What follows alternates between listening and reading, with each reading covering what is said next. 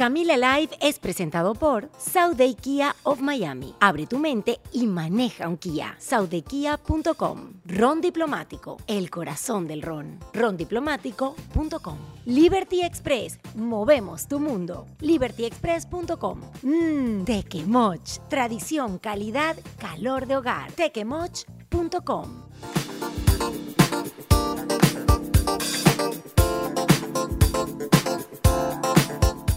Hola, hola mi gente adorada, sean bienvenidos a un nuevo episodio de Camila Live. Are you ready? Como pueden ver, mi gente adorada, estoy acompañada, muy bien acompañada por Fonseca.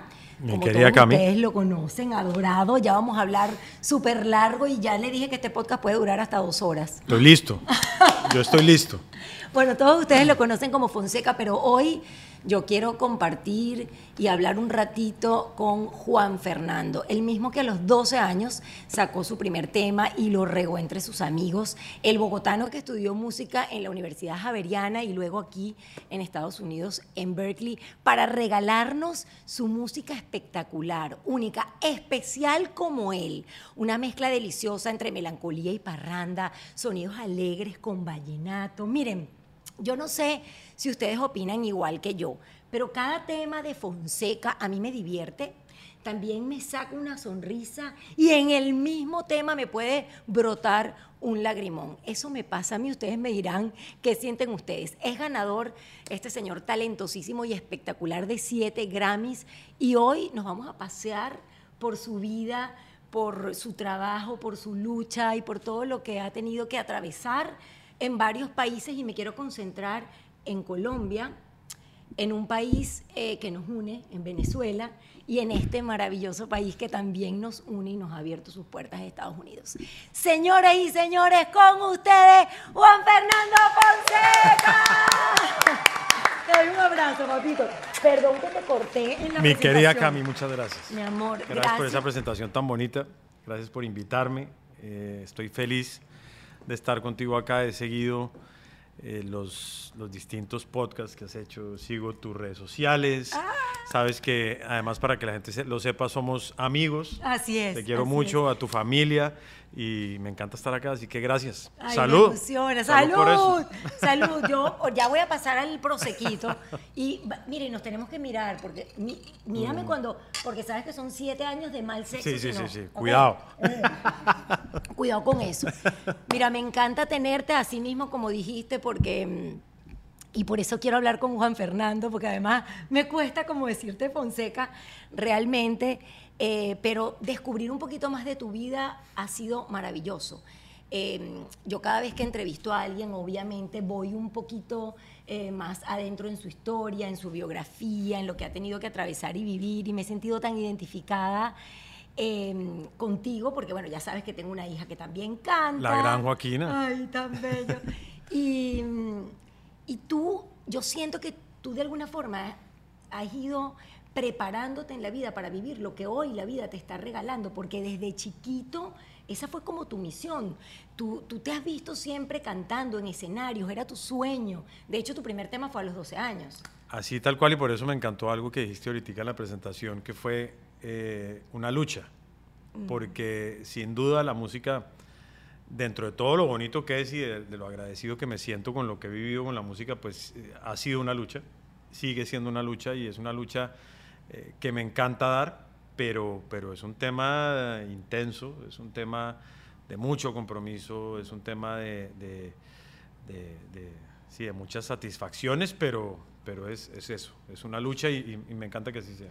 Y yo creo y te veo, por eso te decía, estudiando un poquito más tu vida, siento que tú te has programado para pelear esa lucha y para ganar, porque has sido muy exitoso, pero también has pasado por momentos eh, difíciles en tu vida. Háblame un poquito de ese eh, chamo de 12 años que escribió su primer tema. Tú eh, fuiste autor de ese tema, ¿no? Sí, sí. Lo escribiste y lo cantabas. Pues mira, esa era, esa era una época muy dura de Colombia. Yo tenía 12 años y, y yo estaba viendo la televisión y, y ya me sabía mis primeros acordes, entonces ahí como tocando en la guitarra y viendo televisión y empecé a escribir literal lo que estaba viendo. Entonces es, es una canción obviamente muy, muy ingenua, una canción muy básica, pero, pero con una letra en medio todo fuerte, porque, porque dice que lo que estoy viendo en la televisión es que mataron y robaron y que no sé qué, y que después también asesinaron y que hay violencia, ¿no? Como la, la letra es, es, es, un poco fuerte para ser un niño de 12 años, pero más allá de eso, a mí lo que me marcó de haber hecho esa canción fue que en el momento que yo terminé la canción y la canté por primera vez de arriba abajo, sentí algo que hasta el día de hoy es lo que me sigue teniendo acá haciendo música, porque esa sensación de componer una canción, de, de, saber que tú creaste de ceros, ¿no? Para mí eso es, yo siempre, yo, yo, yo, agradezco mucho cuando termino siempre de escribir una canción, así, adiós, digo como que gracias porque, porque es increíble que, que de una idea, de, una, de un acorde, de una melodía, en cuestión de horas o lo que sea, termina aterrizando una canción y, y, y me acuerdo muchísimo de ese momento y, por eso me marcó tanto. Más allá de lo que decía la canción, que pues tenía su tema, pero, pero esa sensación me, me, marcó de por vida. ¿Y qué hiciste con ese primer tema? ¿Lo eh, repartiste entre tus amigos? ¿Eso fue como marcó el antes y el después? ¿Le dijiste a tus papás, me voy a dedicar a esto, esto es mi vida? Yo ya venía haciendo música desde muy niño. Yo, yo arranqué en una, en una en un, como en un grupo de teatro de niños, ¿os de cuenta? Cantando. Ah. Y, y, a los cinco años hice mi primer show con este, con este grupo en un musical que se llamaba El Ruiseñor y la Rosa, donde yo era el Ruiseñor. ¡Ay, qué lindo!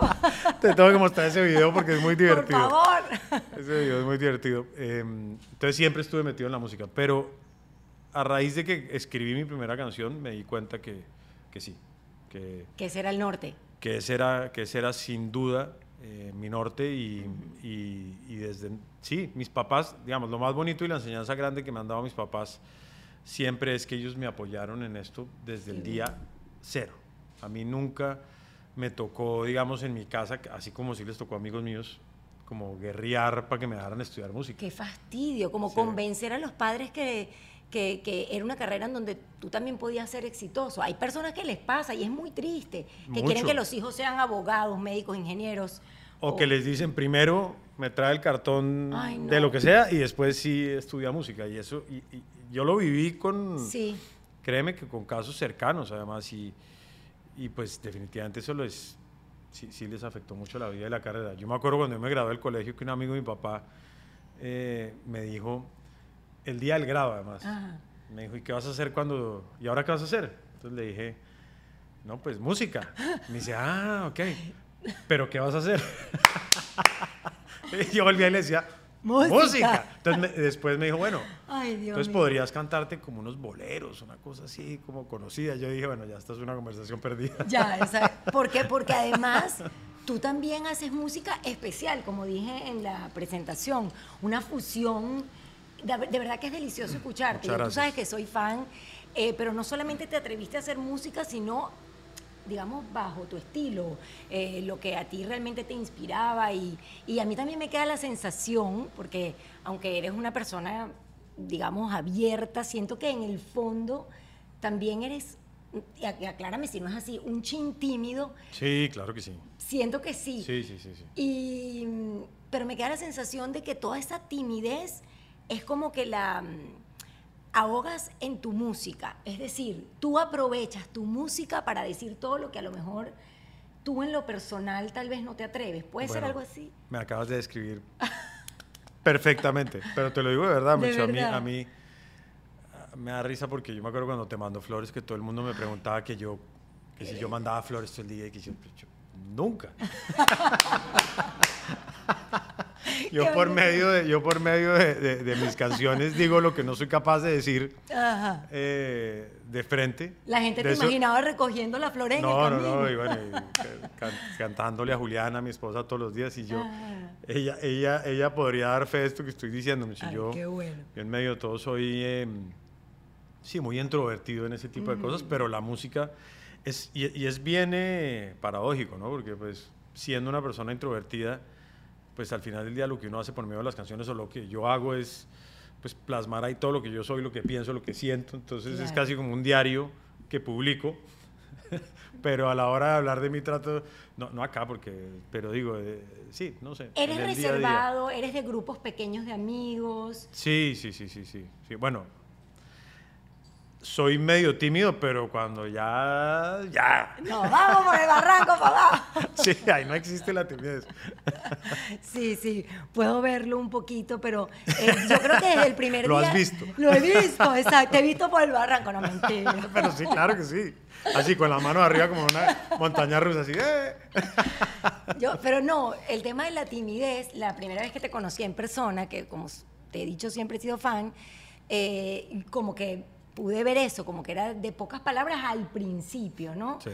Y luego, bueno, conocer tus canciones y ver lo espectacular que escribes, porque no todo el mundo tiene eh, ese don, ¿no? Ese don de llegar, también como dije en la, pre- en la presentación, profundo eh, en las emociones y en los sentimientos. A mí me pasa con tus canciones, de verdad, que de repente la empiezo a escuchar y sonrío y de repente me emociono y, y- y se me sale una lágrima tal vez por lo intenso de la letra y vamos a hablar más adelante de una canción que a mí yo no la puedo escuchar, de verdad no puedo escuchar. Ven, Ah, bueno, es que eso Sin es llorar. muy especial. Eso es muy ven, especial. voy a cuidarte el corazón. No, Oye, yo no te conocía esa voz. Invítame a cantar. No, es que ven, voy a cuidarte el corazón, por eso ven, aquí te dejo esta canción. Tú eres mi vida. O sea, Que yo la tuya cuidaré toda, toda la que yo la tuya cuidaré, toda la mía. Ya acabo de entender de dónde salió Joaquina. Yo no sabía que tú cantabas. No. La próxima vez que tengamos una guitarra tienes que cantar Mira, también. no, voy a cuidarte el corazón. Esa frase me, la verdad es que me, me- me conmueve porque los que tenemos hijos, justo es eso lo que queremos, cuidarle el corazón. Es como, No, y, a- y así fue. Así fue porque durante mucho tiempo eh, me pasó con Paz, mi hija mayor, que, que- que cada vez que me iba de viaje, que era todas las semanas prácticamente, o Sí. que es, pues ya que regresamos otra vez hasta a, a nuestro movimiento normal, pero en, en un lapsus de ella como de, ¿qué será? Puede ser como entre, pues largo.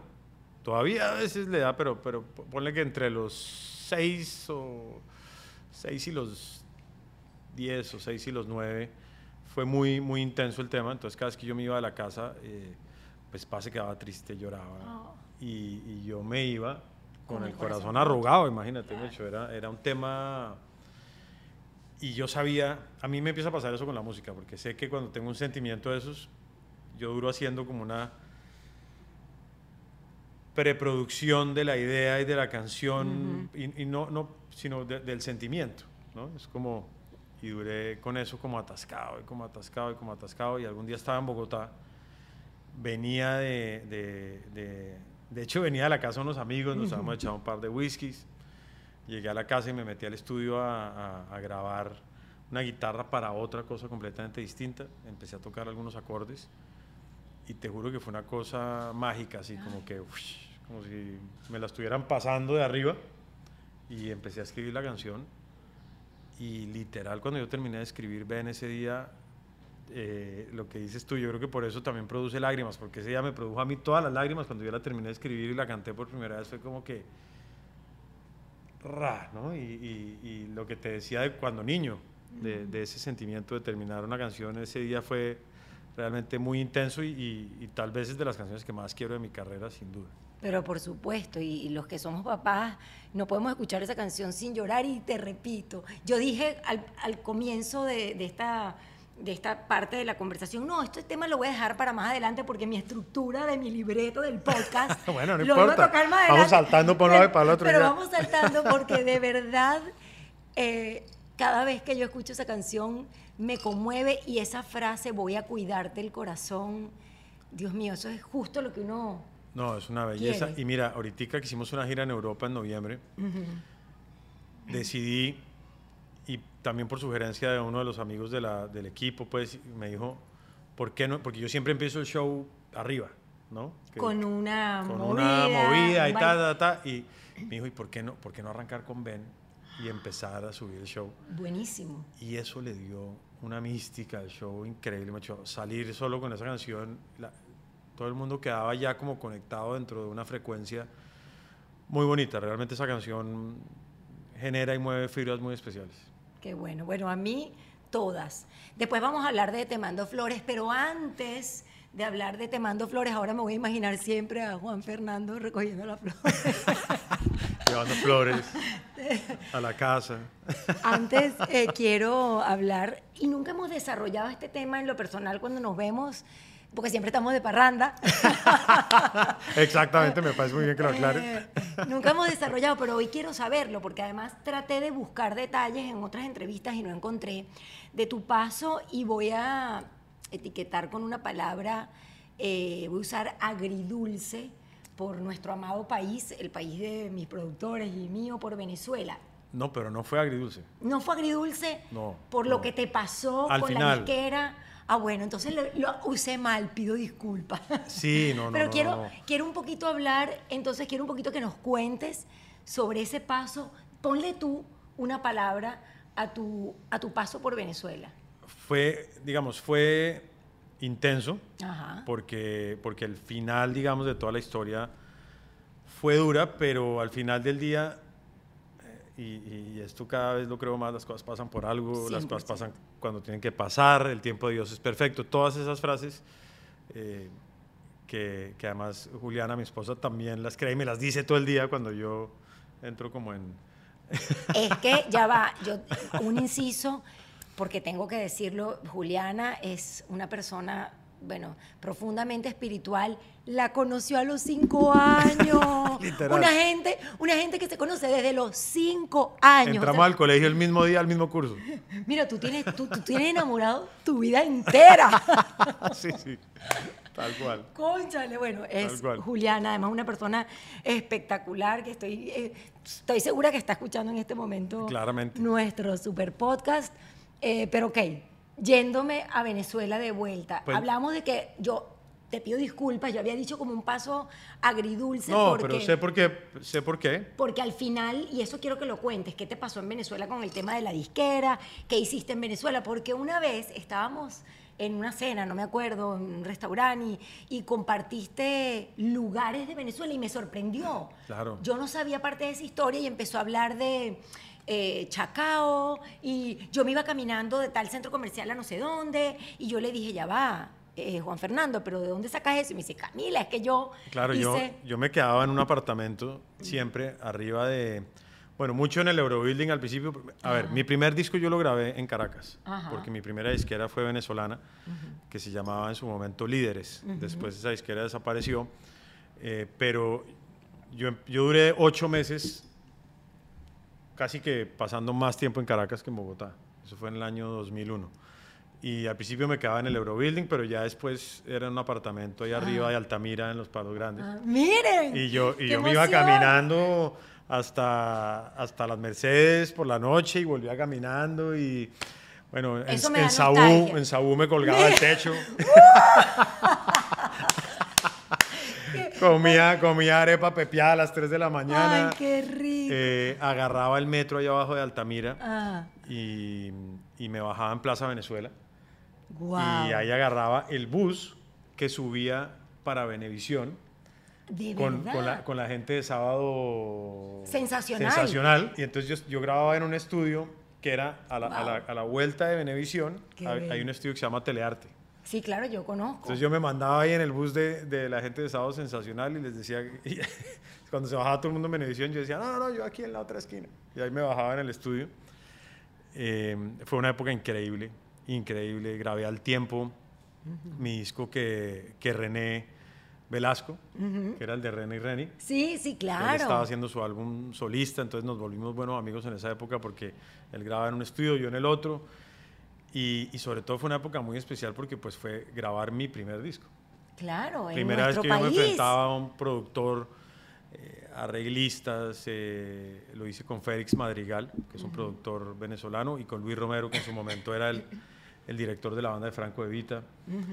Eh, entonces fue, por eso digo que, que para mí es una experiencia muy bonita porque pues la primera oportunidad en mi carrera de grabar un álbum con una compañía disquera, lo que pasa es que al final... Ajá, sí, porque si no me compañía- vas a hacer quedar como una loca. No, no, no, no, no, la, la compañía disquera cerró Ah, exacto. y durante dos años me tuvieron en un limbo en donde, en donde no me daban la carta de libertad. Entonces fue, fue una época dura esa porque mi carrera había medio arrancado literal había lanzado una canción y media, de pronto la disquera cierra, ya no había inversión, ya no había nada. eh, entonces yo duré un año trabajando en un bar en, en Bogotá de barman, Ah, sí. mientras me, yo era rogándole a Rodolfo Rodríguez de Venezuela que si me daba la carta de libertad. Entonces Ajá. cada vez que él iba a Bogotá yo iba y lo interceptaba en el aeropuerto y le rogaba a Rodolfo, por favor. Ay, Oye, no. José, no. Ay, Entonces sí, ellos decían que Bueno, yo- Saludos, saludos. que yo, que yo tenía que pagar por mi salida de la Ay, disquera. Dios Bueno, estos fueron dos años muy duros. Mm. Pero a lo que voy que te decía ahorita es que gracias a que yo tuve esos dos años, digamos, de, de no poder, yo saqué mi primer disco y te quedaste tuve, congelado quedé prácticamente. congelado con ese disco, pues algo medio pasó en mi país, pero no mucho. y, y en esos dos años escribí lo que yo pensé que iba a ser mi segundo disco, pero como, como lo escribí y lo oí tantas veces yo y con mis amigos y tal, ya a mí ese disco me pareció viejo, fue un disco que nunca vio la luz Ah, sí. lo deseché y cuando y empecé a escribir otra vez cosas nuevas y ahí aparece Te mando flores en mi vida y llega Emi Music y Mira, se me paran todos los felices. De verdad. por eso digo que las cosas pasan por algo.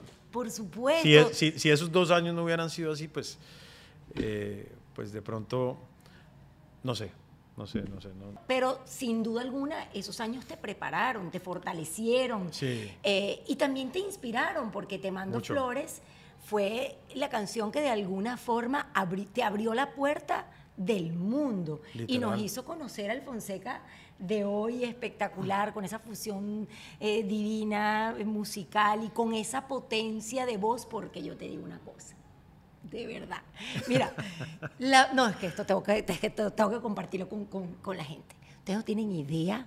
Este hombre, porque lo he escuchado cantando con su guitarrita, parece que tiene como un micrófono incorporado.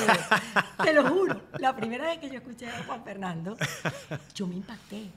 Yo le decía a Joaquina, epa, Joaquina, tú estábamos en una sala de una casa y aquello retumbaba en la pared. De verdad, tu voz es así, es espectacular, tiene muchísima, muchísima potencia. Y bueno, volviendo a ese, al momento eh, eh, difícil que viviste, pues yo, yo sí soy de las que cree, así como tú, que esto te preparó, te fortaleció, te Sí, inspiró. Sí, sí, sí. sí. Y- no, y- 100%. ¿Y dónde recuerdas dónde y cuándo escribiste Te mando flores? Ese es- debido a mi, a mi atada de manos en la que estaba legal, eh, un buen amigo en Colombia del canal Caracol me dijo, véngase para un reality que se llama La Granja. Cállate, yo no te imagino un reality. Entonces yo no, no, ni loco, yo no voy a un reality, yo no voy a un reality. Digo, camine, camine, camine. Entonces después me averigué un poco la cosa y no podía llevar ni guitarra, entonces no podía Ay, llevar no. nada con que escribir y yo dije, no, menos. Y él ya al final me dijo, Juan Esteban San Pedro, que es una persona a quien quiero mucho, me dijo, está bien, lo dejo llevar su guitarra, usted allá se las va a ingeniar para poder escribir algo. Entonces yo dije, bueno, listo. Entonces me voy para la granja con, reality. con 15 locos más. Epa, ¿y cómo era ese reality? ¿De qué En una finca. No era una cosa que te tenías que enamorar. ¿Qué es No, eso? no, no, era una finca Ah. abierta Ok. eh, en una granja y, y entonces teníamos literal dos avestruces, un búfalo, eh, 20 marranos, 30 gallinas, eh, 8 vacas, eh, 4 caballos. ¿Y qué me habla? ¿Y qué hace usted con eso? Nos tocaba todos los días levantarnos. Yo me levantaba todos los días con el Happy Lora, que fue un campeón mundial de boxeo en Colombia. ¿A ordeñar la vaca? A ordeñar. El Happy y yo ordeñábamos desde las 5 y media de la mañana, porque si no ordeñábamos les daba mastitis a las vacas. Sí. De verdad que uno ve a Fonseca y no sé. No, no, yo quiero un pedazo, por favor, porque tengo un pedazo después de eso. Eso hay, eso hay, si uno busca en. YouTube y eso hay. Qué bueno, qué Y bueno. entonces estuve metido en ese reality eh, durante un mes y medio. wow. Y, y de hecho, eh, alguien que vive acá en Miami también, que se llama Lucas Jaramillo, Ajá. esposo Catalina Aristizábal. Ah, claro. Bueno. Y vivi- viven aquí en Biscayne, claro, por supuesto, los Yo conozco. estaba con Lucas en el reality. Ay, y entonces un día, todos los días nos, hacía, nos tocaba hacer pruebas distintas de vainas y, y en una de esas íbamos con una carretilla llevando cosas por un lado y corriendo y bueno. Y, y de pronto Lucas agarró una flor así del piso y entonces dijo, En ese momento Cata era su novia, entonces dijo, dijo, uy, parce, como para Cata. Pero pues qué. Y la dejó ahí. Y a mí yo hice ping. El compositor salió. a Y. Juliana, en ese momento, Juliana duró casi cinco años viviendo en Barcelona. Ajá. Y ella iba a regresar en ese momento a, a Bogotá. Es más, iba a regresar mientras estaba yo en el reality, entonces yo estaba ahí con los cables cruzados también de que Juliana regresaba después de casi cinco años por fuera. Eh, y de ahí nace Te Mando Flores, porque yo siempre he dicho que Te Mando Flores es una, una declaración de amor por telepatía, porque es, te mando flores que recojo en el camino y te las mando entre mis sueños, porque no puedo hablar contigo, y te mando besos en mis canciones, y bueno. Y, y No, de- por de, ahí nace la, de ahí nace la idea. Y la canción sufre varias transformaciones hasta que es lo que, lo, que, lo que conocemos, pero porque el coro al principio era como, claro, yo estaba empeliculado con lo de la granja, entonces era desde mi casa de barro, con mi tierra entre las manos, te doy el monte que es vida, pero esto, esto es de verdad. Yo te Desde creo. mi casa de barro, con mi tierra entre las manos, Ay, te doy el monte que es vida, te doy mi... Ya ni me acuerdo, ¡Qué pero era una, cosa, era una cosa como que yo era... Me metí en la película, pues que había sido campesino toda la vida. Y ya va. Y lo cierto es que nunca le mandó una flor a Juliana. No, por- en canciones. Pero por Así las mando yo. Por eso dice que en los sueños. En los sueños, en los sueños, en los sueños. Y de ahí nace Te Mando Flores. Qué belleza de verdad de historia y, y- y qué lindo poder demostrar, demostrarse a uno mismo que al final Dios tiene, aunque suene cliché, porque suena cliché, pero es así, siempre, Es así. a veces se te cierra una puerta y me encanta que lo compartas porque ahora que estoy acompañando a mi hija en el mundo de la música he podido ver cientos de corazones, de chamos intentando, eh, Juan Fernando, intentando eh, abrirse un, un espacio en el mundo de la música. Sí, sí. Y es difícil y qué bonita que esta historia, qué bonito que esta historia que tú compartes pueda darles la esperanza si están atravesando ahorita un momento congelados o con las puertas cerradas, ¿cierto? No, pues imagínate, a mí es que, mejor dicho, tengo mu- muchas... Con decirte que yo estando en la granja, el día que yo salí de la granja, después de una prueba de cortar madera, como en una plaza de toros así chiquita, y salí con los brazos todos encalambrados porque perdí en esa prueba, me llevan, yo pensé que yo salía y me llevaban para Bogotá y cuando salgo me meten en una camioneta me llevan a una finca y de pronto cuando llego yo a la finca está el Happy Lora, el boxeador que te hablo, que había salido hace un mes del reality y me recibe él en la finca y yo le dije, ¿tú qué haces acá? güey?" Perdón. Yo pensé que tú habías salido hace rato. Y el man, no, compadre, acá sigo. Es ¿Qué, no- ¿Qué es esto? Esto es un secuestro. Te imagino. Además, además no te imagino porque también estaba viviendo ese momento. Conchale, era Fonseca, ¿vale? Era Fonseca, chico, nuestro, nuestro cantautor, ordeñando las vacas, no por menospreciar ese trabajo, sino que, ay, Dios mío, es divertido imaginarte, ¿no? Pero salgo Ah, de ahí Entonces, y me encuentro al Happy en medio de toda esta locura. Y de pronto el Happy, hablando de puertas que se cierran y cosas fuertes que pasan, y, y me encuentro al Happy, lo primero que me dice el Happy es, eh, tu manager se murió. ay, Y le dije, ¿cómo así? Güey?" no puede ser. Mi manager en ese momento era Patricia ay, Telles, pero que, ay, qué horror. que era manager de Shakira también y, y una, y una persona Claro. muy importante en la industria. Me han hablado de ella y me, Bueno. me- me contaron que era una mujer eh, Impresionante. y muy, eh, muy enérgica. Muy. Era una mujer, sí, me, me- Sí, lo contó Irma. Bueno, Claro. exacto. Patricia era mi manager. Claro, Cuando yo estaba en ese reality, en esa locura. Salgo yo de ahí. Y era joven, ¿no? ¿Cuántos años tenía? Claro, Patricia, yo creo que. Yo creo que no cumplió los 40. Y no, demasiado joven, qué tristeza. O sea, sí. un golpe Muy bajísimo para ti. No, muy fuerte, muy fuerte. Me dio. Pobre. Sí, sí, eso fue, eso fue un, un tema pues de, de, de mucho dolor, de mucha rabia también, de haber estado ahí adentro cuando eso pasó, de, pero, pero sí, lo que dices tú, Mecho, cosas que pasan, y así muchas, ¿no, Mecho? Es que por eso me encantó cómo arrancamos, esto es una lucha. Es una lucha, sí. Es que te voy a confesar algo que nunca he dicho. Eh, bueno, yo estoy eh, disfrutando este podcast porque es como volver a la televisión que hacía en algún momento de mi vida, pero no hay nada que disfrute más que, que las entrevistas con toda la gente relacionada con, con la música, porque estoy viviendo como un momento especial en mi vida en donde quiero aprender para acompañar a mi hija y, y además porque tú hablabas, eh, vi una entrevista, por ejemplo, eh, donde contabas que tú te acostabas soñando estar en conciertos, eh, haciendo entrevistas y, y, yo sé que mi hija se acuesta con esos mismos anhelos, ¿no? Eso es una belleza, yo me acuerdo de eso con cariño, te juro, de, literal de que yo veía de pronto eso que miraron al despertador y 11, 12, 1, 2, 3 de la mañana y uno sigue ahí como, como volando en, en, en, soñar con conciertos y con videos y con entrevistas y con, ¿no? Es una cosa como... Y eso sin duda, yo, yo, sé que eso también se volvió clichésudo, que sí, programa no la mente, y no, pero, pero, eso es cierto. Se llama programación neurolingüística. Eso es cierto, no hay nada más cierto que eso. Y me encanta, y tú eres un ejemplo maravilloso eh, de eso. Así que compartirlo, mira, es, espectacular porque hay mucha gente que nos está escuchando o nos está viendo a través de YouTube y está atravesando a lo mejor algo como lo que te pasó o está comenzando a soñar con una carrera. Y yo, así como dije también al, principio de la entrevista, tú de alguna forma te, te has preparado para eso, ¿no?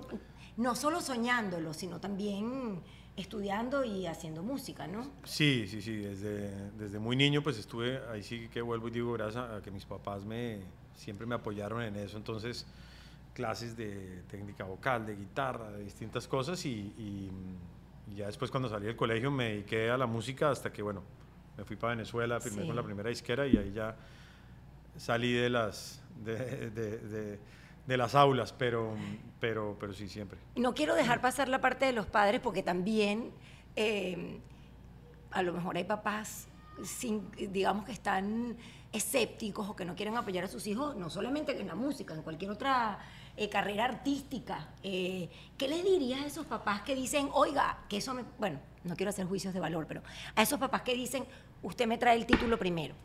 No, que eso en mi en mi humilde opinión y con mucho respeto, eso es un error gigante. Es un error gigante porque yo creo que eh, esto no es un tema en donde estemos hablando de algo eh, cursi, de que no, es que la vida es buscar la felicidad. No, es que sí. Y, cuando encuentras eh, esa felicidad, por medio de tu felicidad vas a poder generar tu vida, crear tu camino y, y si la preocupación muchas veces de los papás es que de qué va a vivir mi hijo o mi hija si se dedica a eso, es que cuando uno es feliz, eh, esas cosas llegan también. Totalmente. Eh, yo, yo, no, es que lo vi, lo vi, lo vi con amigos cercanos, lo mm. vi cuando les decían, eh, primero estudiame, tráeme el cartón y ya después puedes dedicarte a eso y pues claro, ahí se marchita una parte muy importante de la adolescencia en donde se, se, generan los sueños y se fortalecen y se vuelven realidad y y eso no funciona.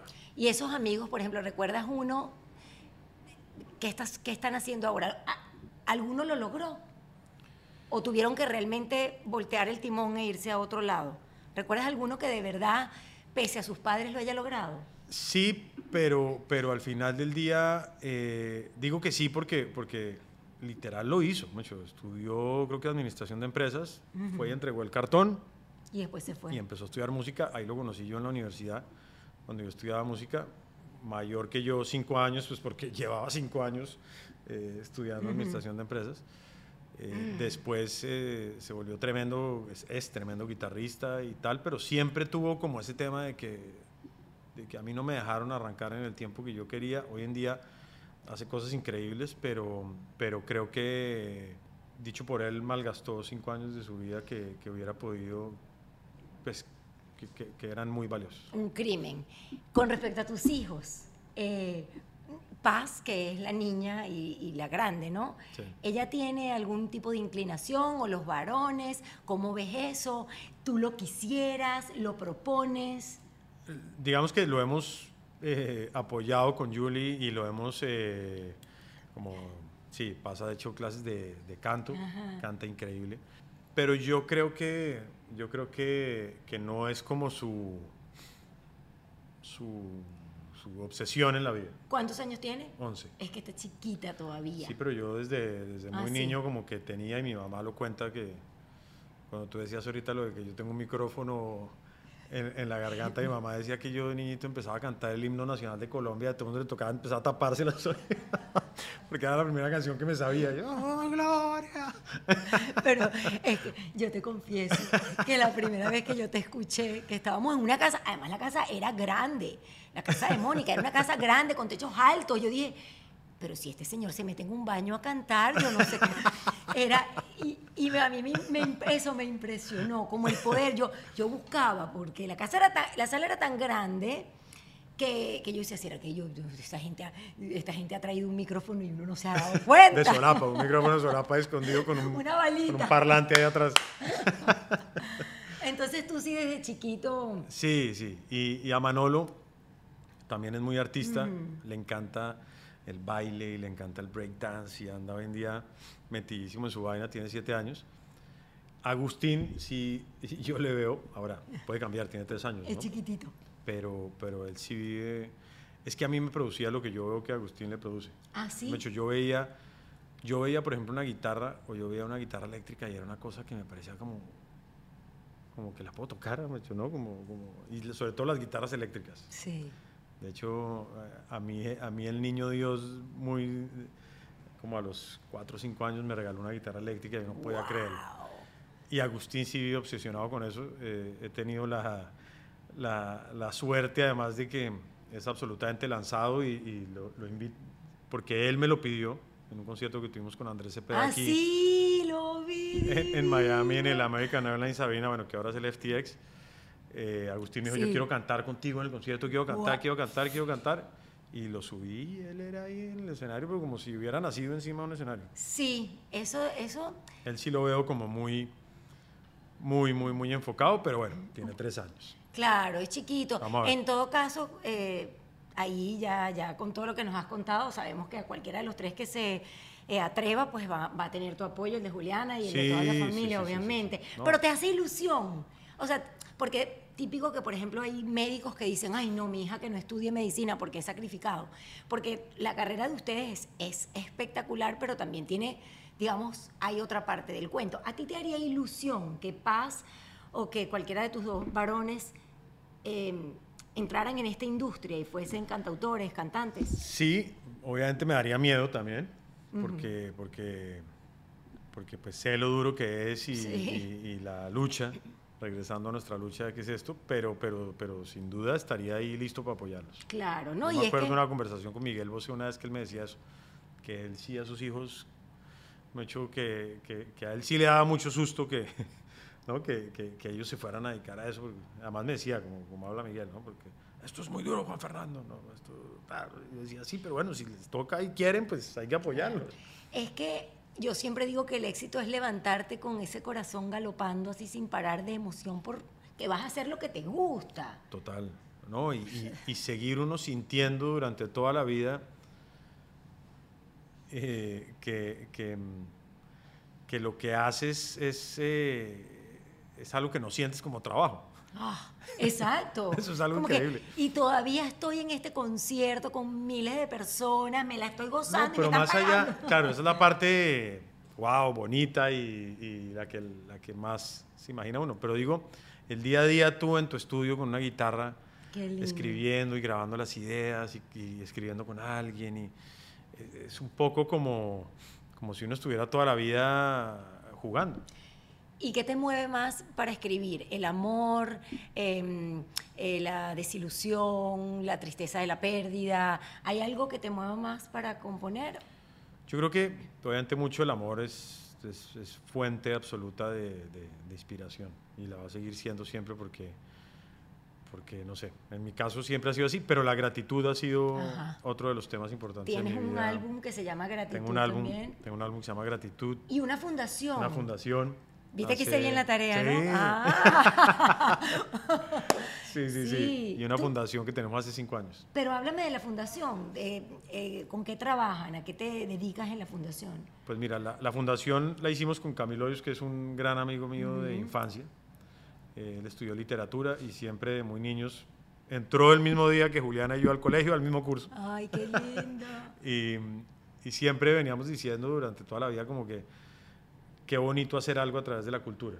Entonces, eh, a lo que le dimos ya como decidimos, bueno, vamos a materializar este sueño hace cinco años, lo que hacemos es que apoyamos eh, proyectos culturales, principalmente musicales, que tengan un impacto social. Entonces lo que hemos hecho es trabajar eh, con gente a través de grupos de hip hop, a, través de grupos de, de breakdance, a través de grupos de, de, música del Pacífico colombiano, a través de, de graffiti también, que son estos líderes, digamos, para ponerlo en palabras sencillas y que no se sienta como una cosa, eh, sí, son, son líderes en las comunidades que, que, juntan, exacto, que juntan a los jóvenes y que los tienen ahí ocupados en cosas que les interesa y que, y que los inspira y no en estar buscando lo que no se les perdió. Espectaculares, es que, y esos son los verdaderos líderes, ¿no? Lo que, los que están allí y la gente los está siguiendo. Hoy en día hay tantos influencers, yo digo siempre eso, que hay influencers en todas partes. El que tiene no sé cuántos miles de seguidores, pero también el que genera un impacto en su comunidad. Así que bueno, qué chévere. Y ellos, pues, estos líderes no son muy de redes sociales, pero el impacto que generan sus comunidades es gigante, Mira, otra cosa que vi haciendo la tarea de, buscar un poquito más de Fonseca fue algo que me encantó. Todo el video lo vi con una sonrisa en los labios. creo que fue parte de una, eh, de una gira que hiciste donde uno de tus patrocinantes, creo que era Bianca, de ah, repente... Tienen que ir a YouTube, por favor. Franklin, vamos a dejar este video aquí para que vayan a YouTube a verlo. Em, porque imagínense ustedes que usted va en un vuelo, ¿el vuelo iba de dónde a dónde? De Bogotá a Miami, pero además hay, hay, una cosa muy importante, y es que el vuelo despegó a las 7 de la mañana de Bogotá. O sea que imagínate que la gente que estaba ahí estaba se había levantado a las 3 o a las 4 de la mañana. Claro. Entonces yo no sabía lo que iba a pasar. Yo empiezo a ver eh, varios videos de Fonseca y me encuentro que, bueno, comienza en el aeropuerto y todo esto y de repente en pleno vuelo, imagínense ustedes que sale eh, uno de tus guitarristas y otro músico. No, peor, arrancó el del cajón peruano. Ajá. Y ese cajón estaba amplificado. Imagínense. Entonces yo decía, a mí desde el principio me dio mucho susto ese tema porque yo decía, pues alguien o que esté dormido o que sea nervioso y que de pronto empiece a sonar Puta, ¿qué pasó? ¿Qué canción? ¿Qué canción fue que no me Esa canción se llama Eres mi sueño. Eres mi sueño. ¿Cómo es que dice un pedacito chiquitito? Sueño, tú eres mi sueño y que nadie me levante. Ajá, esa. Bueno, entonces empieza este señor con el cajón, después sigue otro con la guitarra. Mi gente, cállate la boca, como decimos nosotros, perdón, coloquialmente los venezolanos. Creo que George nos pegó todo esa, esa, ese dicho a todos sale Fonseca. ¿Usted se imagina que usted esté en un avión y de repente concierto a 30 mil pies de altura? Eso fue, eso fue muy especial porque además era el principio de una gira en donde a Bianca, que, ha sido un aliado muy importante nuestro en la carrera, eh, se nos ocurrió a todos un día en una junta como que nos inventamos para la gira, ellos eran patrocinador oficial de la gira, un concierto en el avión, bueno, tú no sabes el rollo que fue porque obviamente un avión que va para Estados Unidos te imaginarás la cantidad de medidas de seguridad que tiene para uno meter equipos dentro del avión que la gente no los vea para que se amplificara pues los instrumentos y la gente lograra oír porque obviamente uno a 30 mil pies, pies, de altura pues no si no tienes amplificación no te oye nadie. Y mm, bueno yo dije vamos a tomar una canción y la gente va a decir por favor cállense que... y no. Tú te tomaste tres wikis a las 7 de la mañana no, antes. Que va. Qué susto, no, yo dio susto. Yo me subí. ¿Te dio, susto la reacción de la gente? Claro, claro, porque, porque yo dije, de verdad puede haber alguien o nervioso o que se acaba de dormir o no sé. Yo me subí una hora antes que todo el mundo para que no me vieran y me senté en la primera fila contra la ventana así. Ajá. Cuando ya despegó el, el avión, eh, me hizo una seña el, alguien de la, de la, tripulación y entonces dijo, ya, ya, capitán dice, dice que ya pueden arrancar. Y arrancamos, bueno, tocamos como seis canciones. ¡Ay, qué belleza! La gente era, pero así, dentro del avión, eh, mucha gente filmando con sus celulares. ¿En qué año fue eso? Esto fue 2013, yo creo. 2013. Sí, porque eran mis sueños de 2012, entonces 2013 Bueno, nos ganamos un Billboard Marketing Award por eso. Bueno, por supuesto. Te digo, a mí me encantó ver ese video. Vayan a verlo, les vamos Sí, a dejar fue aquí muy el link, especial. Porque de verdad que me, me pareció espectacular. ¿A quién se le ocurrió eso? Sabes que, que salió ahí de verdad y, y- y no por quitarle el crédito a nadie, sino porque de verdad fue así, en una, en una reunión con la gente de Avianca y con todo el equipo como, bueno, ¿y qué tal? No sé qué. Entonces, que primero me acuerdo que dijimos, bueno, vamos a hacer algo en la sala VIP de Avianca de Bogotá. Eh, y entonces, no, pero ¿y, por qué no más bien en el avión con una guitarra? No, pero entonces, ¿por qué más bien no tal? Y, por qué- Y y salió. fuimos montando cosas. Y lo más lindo de ese video, eh, para que lo vayan a ver igual, eh, son los comentarios de las personas al final, porque la gente dice, imagínate, yo no... Justo tú tenías ese temor, pero fue todo lo contrario. Los comentarios de la gente fueron espectaculares. Increíble, macho. La gente se cantó. la- de hecho, ya un punto que, que, que, que querían que siguiéramos cantando y ahí sí la tripulación nos dijo, no, ya. Sí. No podemos armar un carnaval acá arriba. Exacto. Aunque se armó. Mira, eh, Juanfer, tú sabes que yo hice este podcast, bueno, para contar historias inspiradoras de personas eh, que admiro, para inspirar a la gente, eh, pero también lo hice para agradecerle a este país que nos ha abierto Sí. sus puertas con tanta generosidad y que nos ha ofrecido, bueno, en el caso de los venezolanos y también de los colombianos, una segunda oportunidad de vida, ¿no? Total. Eh, también lo hice para burlarme de mi propio inglés y para aprender inglés. So how is your English? Because your wife says that your English is perfect. está bien, está bien. No, but I'm, I'm, I'm asking in English. No, it, it is, I think it is very good. Oh. but why your but why, why why your English is so good? Because I was in a school in Bogota Uh-huh. from from the beginning, Mm. from kinder, English was well, actually, uh, all the subjects and everything uh, they were in English. So, Oh, so sea. and the and the teachers were from the United States, and yeah, like my whole life in the school was like I think seventy percent in English and thirty percent in Spanish, being in Bogota, but it was yeah. like that. No, uno pasa pena con esta gente. So, that's why, that's why you have never metido la pata. no, sí, claro que sí. Ah, of course, yes. Do you remember some metida de pata, like, like you mean to say something and then you said another thing, este, en algún momento, no Claro, sé, claro, hablando en una... No, pues cuando llegué acá eh, y entró Paz al colegio, eh, pues muy, muy chiquita, yo creo que pre-K o yo no sé. Nos llegó esas, esas, esas celebraciones de acá que uno, pues no está, ¿no? El, el famoso Easter, Sí, que uno no el está Easter break, porque eso en Colombia no existe. Entonces yo, yo llegué al colegio de Paz, no sé qué, entonces yo empiezo a ver que todos los papás me dicen, hey, Happy Easter, y yo, ok. Entonces dije, bueno, pues como dicen, a donde, vier- a donde vayas, Haz lo que viene. haz lo que vieres. Entonces yo como que entendí Happy Eastern. ¿Te acuerdas que había una aerolínea que se llamaba Eastern? Y yo de ahí para adelante duré como dos días diciéndole a todo el mundo, Happy Eastern. Y los madres me miraban como este man de que está. Hasta que un amigo se me acercó y me dijo, no, no, no, no, Easter, no, Eastern. Eso es otra cosa. Y claro, me han pasado, yo me acuerdo de una entrevista, de hecho, eh, en, unos, en unos Latin Grammys, una entrevista con un medio en inglés. Y, y yo que hablo inglés desde niño y todo el rollo y tal, y metido en la música, y de pronto me empieza la, la- la periodista a hablar que, y, y volví a repetir el, el genre, el genre, ¿El what? el genre, y yo. Genre. Entonces me decía, and, and, and what's your genre? Y yo, El género. sí, pues como musical. Ya, y claro, yo, pero yo no sabía qué género se decía genre, entonces yo, ella, ella me decía, eh, and- and what's like the best thing about your genre? Y no sé qué, y yo, Y yo, eh, yes. y decía, ¿qué me estará preguntando? Está yo que estoy contestando que yes. Me tocó, apenas salí, fue como que, "Género, puta, yo como no sabía esta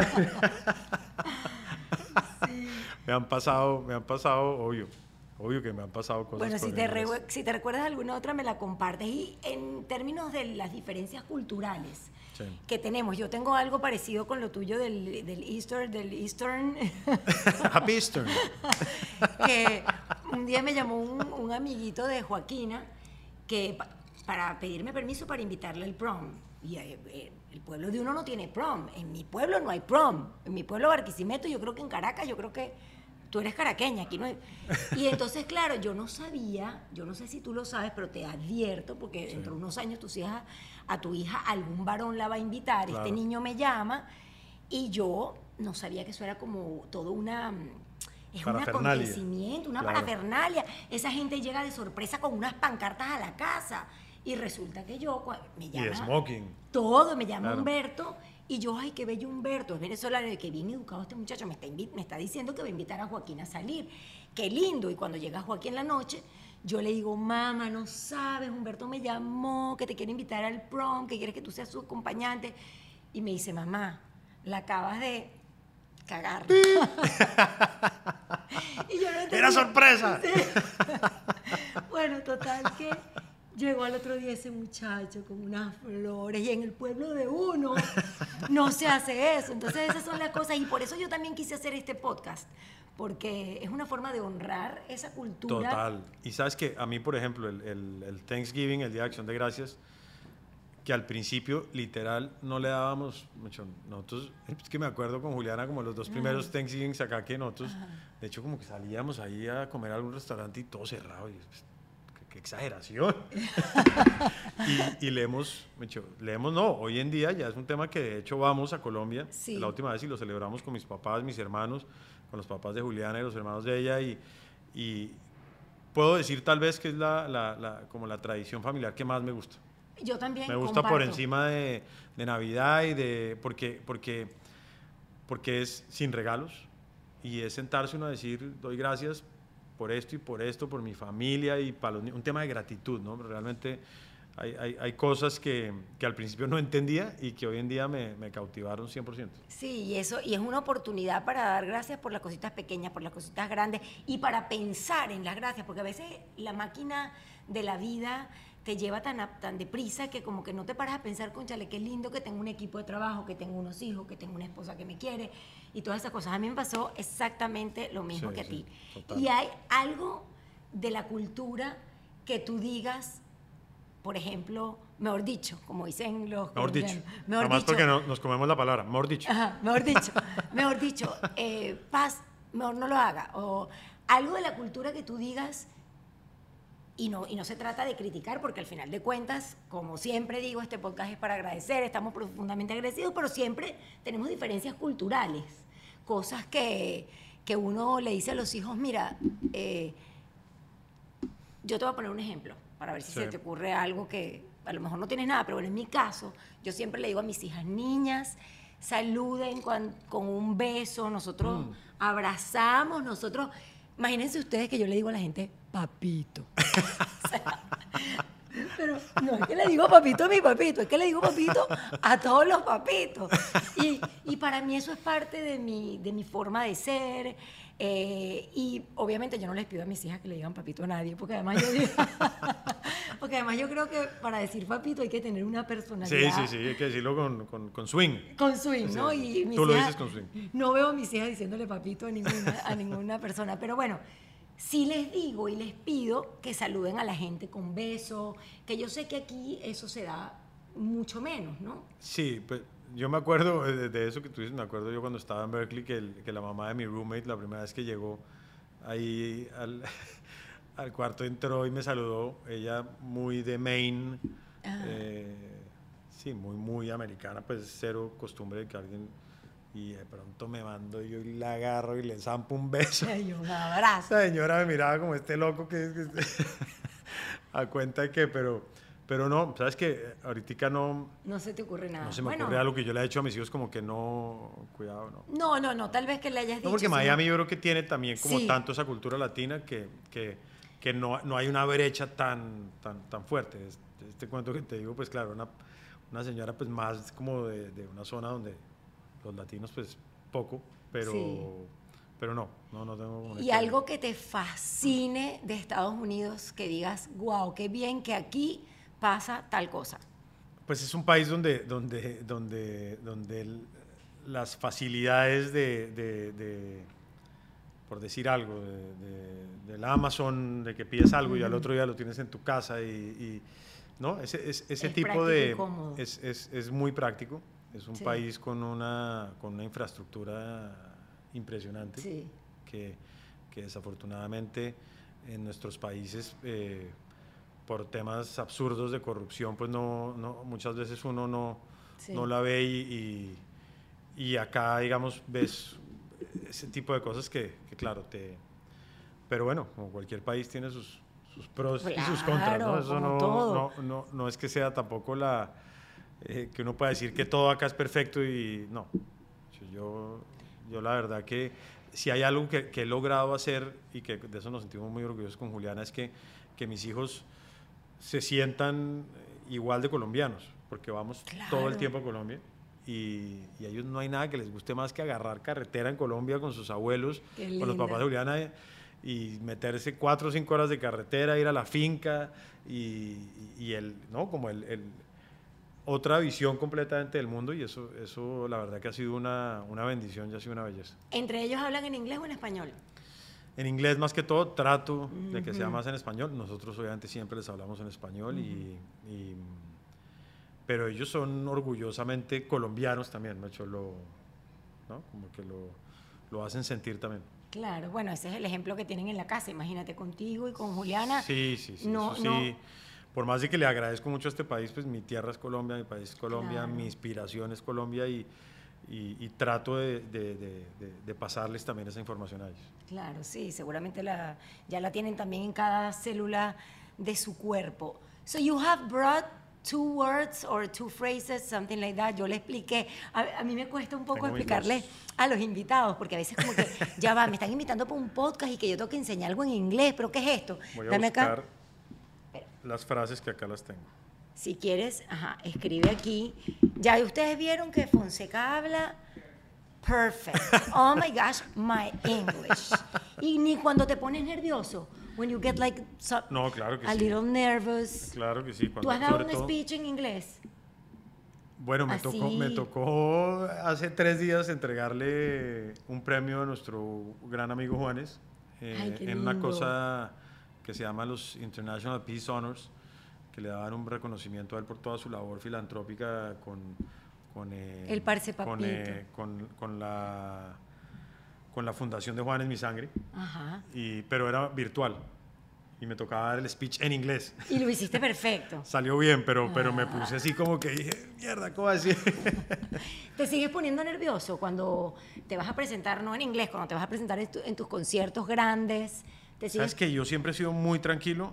eh, obviamente me da ansiedad, me da Sí. ansiedad, pero, pero no, soy tranquilo. Sí. Sí. Qué Sí, chévere. afortunadamente soy tranquilo, pero pues obviamente me da ese... Claro, la- las maripositas La en adrenalina el ahí de- estómago, la adrenalina, y mientras escribes algún concierto que recuerdes particularmente por algo bueno o por algo malo, que te venga a la, a la mente así, pam, pam. Perdón, yo estoy acribillándote de No, preguntas. no, no, ¿eh? me gusta, me gusta. Eh, tal vez el- la primera vez que toqué en el Auditorio Nacional en México, Ajá. que fue en el 2019, eh, porque pues ese, ese escenario es pues, emblemático y, Para ustedes, y sí. yo fui yo fui pues como a los 16 años a México y me acuerdo que cuando pasé enfrente del auditorio dije algún día quiero cantar ahí y cuando llegué por primera vez fue como que algo muy importante en mi carrera. Ese escenario es una belleza.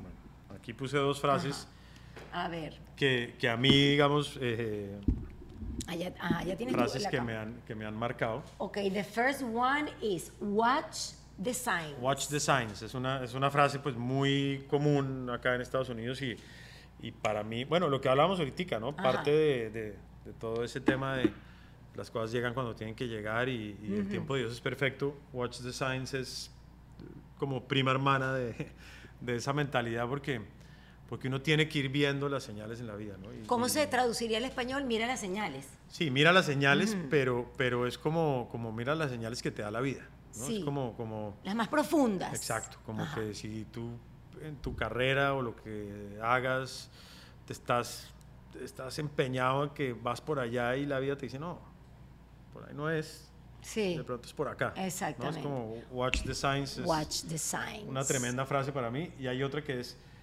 if it ain't broke, don't break it. Mijito, si no está roto, no lo rompa. Exactamente. Cuando las cosas están funcionando, Ajá. Don't touch it. déjalas que funcionen, ¿no? Porque uno, y a mí me ha pasado, que, que, que, no sé, estoy trabajando con tal eh, o, músico, o compositor, o lo que sea, y, y, entonces uno, no, pero es que tengo que cambiar porque eh, cambió el género, y entonces ahora ahí la tendencia está más hacia acá, hacia allá, y empieza uno a inventar, y, y cuando hay una conexión que tiene química, que es espiritual, que fluye, que es natural, que es orgánica, don't break it. Claro. If, ay, Dios mío, es que a mí se me enreda la lengua. If it ain't broke, don't break it. Exactamente. Me has traído dos palabras también. ¿Cuáles? ah, pensé que de esas. Yo quise que cuáles. Y, que, y que voy a saber yo si trajiste. No, no, no, pero ya te las conté. Ah, ya me las contaste. Porque era genre. Bueno, ok. Una. Una palabra. Ah, y otra con la que yo me Una palabra que tú creas que yo no me sé. Yo que hablo inglés, mira, chico, espectacular. Eh, Piénsalo así, cualquier palabra que tú digas, esta muchachita no se sabe esa palabra. No, piensa, piensa. Acquisition. Coño, me jodiste. ¿Qué significa eso? Como adquisición. Ah, mira, acquisition. ¿Y cómo se escribe eso? Escríbelo aquí. ¿Lo sabes escribir? sí, yo espero que sí, porque si no me está.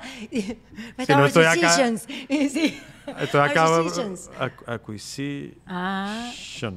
Ah. Creo que es así. Bueno, la vamos no lo vamos a mostrar a la cámara para que no quede evidencia. La vamos a buscar y la vamos a, a poner allí para que la gente aprenda. Ahora, no sé, de pronto me inventé una palabra, pero salió bien.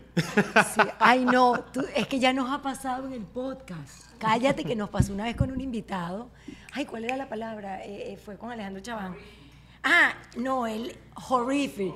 Él decía, no, me, vino a enseñar, porque de eso se trata. Por eso te digo, si se te ocurre la última, pues ya estamos por finalizar el, el podcast, me la dices. Él viene y me dice, bueno, te vengo a enseñar esta palabra y de repente escribe horrific. Entonces, claro, yo que no soy, no hablo perfecto inglés, pero te tengo allí alguna informa una eh, digamos la base más o menos del inglés, yo digo, bueno, horrific, no sé qué significa, pienso, ¿no? Yo estoy aquí entrevistando. como yo, yo, yo le digo horroroso. Entonces él me dice como dándome cátedra, mira, no, horrific es cuando algo es espectacular, que es algo, claro, que uno cree que es lo contrario, es horrific. Y yo le digo, no será terrific. Y él, no, él tenía su pareja sentado ahí y de repente lo miro y le dice, tú me dijiste que era horrific. Porque a él le habían soplado la... Mientras sus palabras ahí subas bajo la manga. Exactamente, la pareja le había soplado las palabras. Pero bueno, ¿una última que recuerdes o...? Una palabra. Que creas que aquí nadie se sabe en este equipo de Camila Canaval. Eh, Ajibo, no mentira. Ah, no, es su marca, que por cierto, vamos a tener parte de la colección de Ajibo eh, aquí en Camila Canaval Shop valga la cuñita, vamos, a tenerla. Pero Ajibo quiere decir amor, gratitud y buena onda, por eso, por eso esa ah, nadie sabe qué, significa. Ah, perdón. Yo que ay, Ajibo es su marca. Porque Ajibo es el, nombre de tu marca, ¿no? Sí, sí, sí, pues es un proyecto que tenemos con Juanes, de hecho, y con Karen. Ajá. Em, pero que nace de una palabra además que, que, no existía.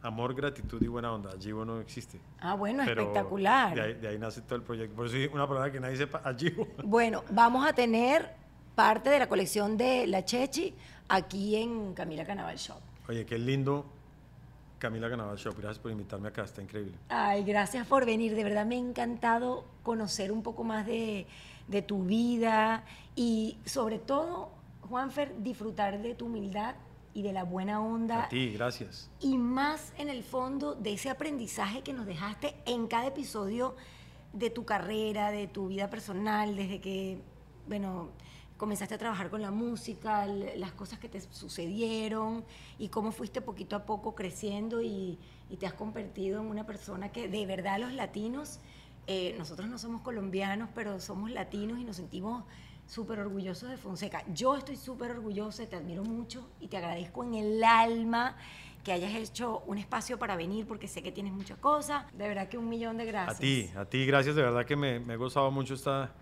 esta conversación, este podcast y, acordarme de cosas, eh, reflexionar sobre otras.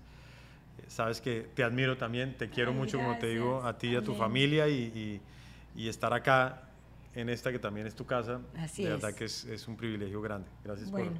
por invitarme. Que Dios te bendiga y gracias por la Lo enseñanza. Un abrazo, ya, ya dijimos que los venezolanos los colombianos apretamos. Acquisition, eso ahorita voy a revisar a ver si eso sí existe o no. Tranquilo que lo vamos a poner en la Pero pantalla. sonó bien. Voy a ver si esa palabra existe. Yo- deja grabando que va a ver si la palabra existe. Voy a ver si la palabra existe. No, no, no, la Ah, palabra sí existe, pero. Quiero ver Yo creo si- que lo puedes dejar con el abrazo. No, vea, le pegué. ¿La pegaste? Ah, Acquisition. Pues, Acquisition. no, y se la palabra así. existe, pero sí sabía, no sabía va- si se escribía ah, así. pero mire, usted lo escribió bien. Sí, sí, sí, sí. Acquisition. Acquisition. Bueno, yo voy a dejar todo esto en el podcast para que ustedes vean que él no estaba Le seguro. pegué, le pegué. Ahora sí lo voy a mostrar. ¡Ah, mira qué pasado! Antes no. Camila Live fue presentado por Sauday Kia of Miami. Abre tu mente y maneja un Kia. Saudaykia.com. Ron Diplomático, el corazón del ron. Rondiplomático.com. Liberty Express, movemos tu mundo. LibertyExpress.com. Mmm, Tequemoch, tradición, calidad, calor de hogar. Tequemoch.com.